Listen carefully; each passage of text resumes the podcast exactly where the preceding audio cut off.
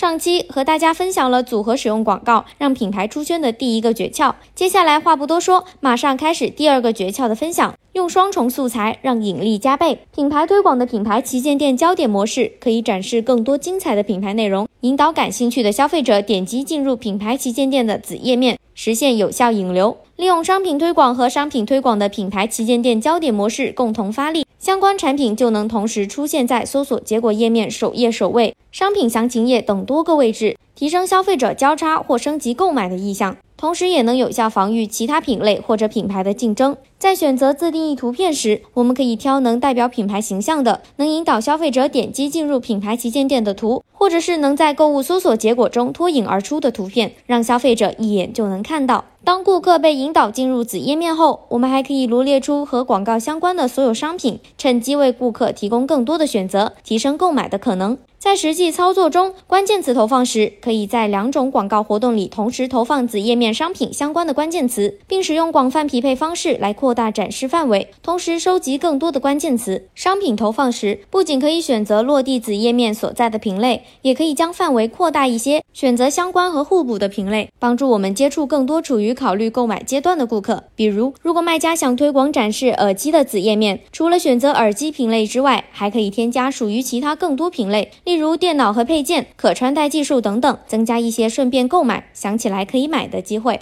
第三个诀窍是升级广告趣味，激发购买欲。有研究表明，百分之六十九的顾客更希望通过视频来了解新的产品或服务，所以建议卖家们把品牌推广视频和商品推广同时进行投放，让产品展示更直接、更生动，在购物搜索结果中突出重围。而且，自动播放的短视频为消费者浏览商品增添了趣味性，也容易达到潜移默化中传输产品信息的效果。同时，由于视频广告独有的广告位和竞拍方式，我们也不用担心。会和其他自助广告活动相互竞争。当然，如果想让视频和商品推广更好的互补，制作视频时要尽量充分、清晰地展示产品亮点。比如说，视频有百分之八十是介绍商品，百分之二十是介绍品牌。产品的选择与商品推广关键词保持相关，前两秒内出现具体产品。前五秒内加入功能方面的介绍等等，品牌推广不同创意素材与商品推广的配合组合使用，效果各有千秋。对于扩大品牌覆盖面、提升品牌曝光大有益处。听到这里是不是很心动呢？赶紧行动起来，尝试一下吧！